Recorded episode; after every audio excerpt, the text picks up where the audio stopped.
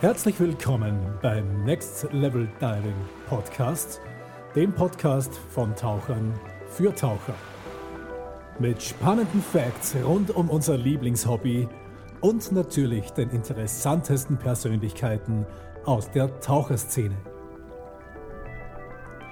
Und zum Start der Season 2 darf ich euch recht herzlich willkommen heißen, liebe Freunde unseres Next Level Diving Podcasts und mit einem Thema starten, das mich immer schon stark beschäftigt hat und das, wie ich finde, vor allem im Bereich Sporttauchen sehr oft vernachlässigt wird. Ich möchte heute sprechen über das Thema Gasplanung beim Tauchen. Wie sieht denn so ein gewöhnlicher Tauchgang im Sporttauchbereich aus?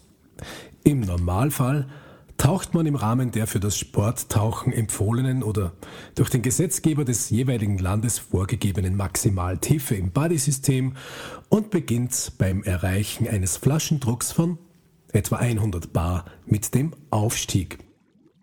Im besten Fall erreicht das Buddy-Team dann bei einem Flaschendruck von 50 Bar die vereinbarte Tiefe des Sicherheitsstopps oder noch besser die Oberfläche. Und bei so einem Tauchgang macht sich der geneigte Gelegenheits- oder Urlaubstaucher im Normalfall keine großen Gedanken über die tatsächliche Menge des Luft- oder Gasvorrats in seiner Tauchflasche. Dass dies mitunter zu gefährlichen Situationen führen kann, sollte doch einmal ein unvorhergesehenes Ereignis wie zum Beispiel ein gerissener Schlauch oder ein erhöhter Luftverbrauch des Tauchbades eintreffen, oder es sogar zu einer ohne Luft-Situation eines Tauchers kommen, zeigt sich, sobald wir damit beginnen, den tatsächlichen Verbrauch dem mitgeführten Gasvorrat gegenüberzustellen. Was ist aber bei einer sogenannten ohne Luft-Situation zu tun? Einmal davon abgesehen, dass dieses Szenario bei einer seriösen Tauchgangsplanung und Durchführung nur unter sehr unglücklichen Umständen eintreten kann, wissen wir als Taucher aus unserer Grundausbildung, dass wir in einer solchen Situation unseren Tauchpartner um eine Luftspende bitten, um anschließend den Tauchgang zu beenden. Das kann allerdings nur funktionieren, wenn der Tauchpartner selbst genug Luft bzw. Gas für zwei Taucher in seiner Flasche hat. Nach Murphy's Law, also dem Prinzip, alles was schiefgehen kann, wird auch irgendwann schiefgehen, kann Geräteversagen jeden zu jeder Zeit treffen. Und daher lautet das Grundprinzip für die Planung der Gasreserven folglich, jedes Mitglied der Gruppe muss zu jedem Zeitpunkt des Tauchgangs über ausreichend Atemgas verfügen, sich selbst und einen Tauchpartner an die Oberfläche zu bringen. Nun stellt sich die Frage, wie wir die erforderliche Gasmenge ermitteln. Wir folgen dabei einem grundlegenden Verfahren. Zunächst denken wir den Tauchgang chronologisch durch. Danach definieren wir ein Worst-Case-Szenario, das heißt, wir ermitteln den ungünstigsten Zeitpunkt für das Eintreffen einer Luft- oder Gasknappheit. Danach entwickeln wir eine Strategie zum Beenden des Tauchgangs. Wir brechen diese Ausstiegsstrategie auf einzelne Schritte herunter und berechnen für jeden Schritt die benötigte Luftmenge. Danach addieren wir die einzelnen Posten zu einer Gesamtmenge. Für diese Gesamtmenge gibt es verschiedene Bezeichnungen, wie etwa Mindestreserve, Rock Bottom, Turn Pressure oder Minimumgas. Die Bedeutung all dieser Begriffe ist allerdings dieselbe. Sie bezeichnet den Flaschendruck, bei dessen Erreichen es spätestens Zeit wird, mit dem Aufstieg zu beginnen. Sehen wir uns vielleicht einmal ein konkretes Beispiel zur Gasplanung an. Wir planen einen Tauchgang vom Boot aus in eine Tiefe von 30 Metern.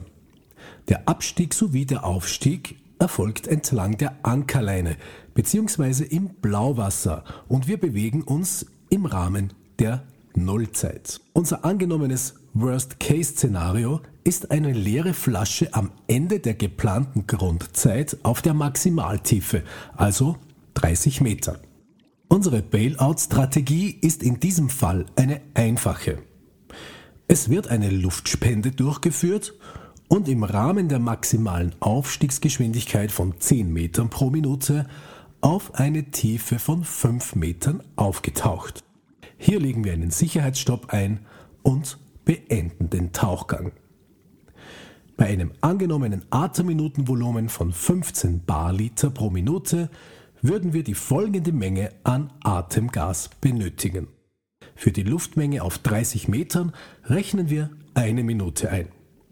15 Barliter Atemminutenvolumen mal 4 für den Umgebungsdruck auf 30 Metern mal 2 Taucher ergibt 120 Barliter. Für den Aufstieg mit 10 Metern pro Minute berechnen wir 3 Minuten mal 2,8 Bar für 18 Meter Durchschnittstiefe während des Aufstiegs mal 15 Barliter pro Minute Atemminutenvolumen mal 2 Taucher und erhalten einen Verbrauch von 252 Barliter. Für den dreiminütigen Sicherheitsstopp auf 5 Metern berechnen wir 1,5 Bar Umgebungsdruck mal 15 Barliter Atemminutenvolumen mal 2 Taucher. Ergibt einen Verbrauch von 180 Barliter. In Summe benötigen wir also 552 Barliter Atemgas, was beim gängigsten Flaschenformat, vor allem in Urlaubsgebieten, also ein Volumen von 80 Kuft oder 11,3 Litern, 50 Bar entspricht. Diese Schätzung entspricht dem Verbrauch, wenn alles glatt läuft. Sollten wir unseren Aufstieg daher erst beginnen, wenn das Finimeter 50 Bar anzeigt? Hierzu gibt es einige Erwägungen ins Kalkül zu ziehen. Zum ersten möchten wir unseren Tauchgang niemals mit 0 Bar in der Flasche beenden. Das Atemminutenvolumen von 15 Barlitern gilt nur für einen entspannten Tauchgang ohne körperlicher oder geistiger Anstrengung. Unter Stress verbrauchen wir viel mehr. Das physiologische Maximum für das Atemminutenvolumen liegt je nach körperlicher Verfassung zwischen 120 und 170 Barliter.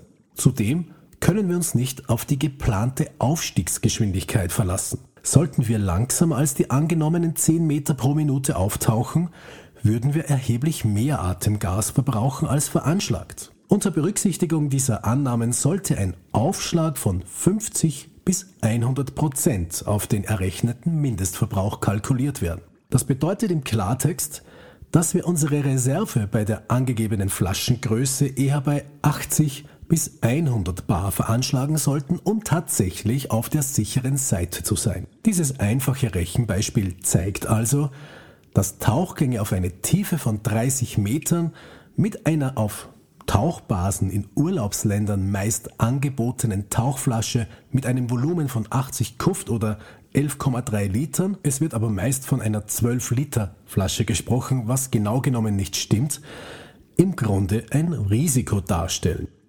Taucher in heimischen Gefilden sollten in jedem Fall danach trachten, eine Tauchflasche mit größtmöglichem Volumen zu wählen. Das bedeutet zum einen mehr Sicherheit durch höheren Gasvorrat und zum zweiten, sofern man Stahlflaschen verwendet, auch, dass weniger Blei mitgeführt werden muss. Da man Blei nicht atmen kann, ist meiner Meinung nach ein größerer Luft- oder Gasvorrat dem Mitführen von schweren Bleigewichten vorzuziehen. Das Gesamtgewicht der Ausrüstung kann zwar aufgrund des zusätzlichen Gewichts der Luft oder des Atemgases zu Beginn des Tauchgangs sogar etwas höher sein, aber die größere Sicherheit während des Tauchgangs wiegt diese Tatsache im wahrsten Sinn des Wortes auf.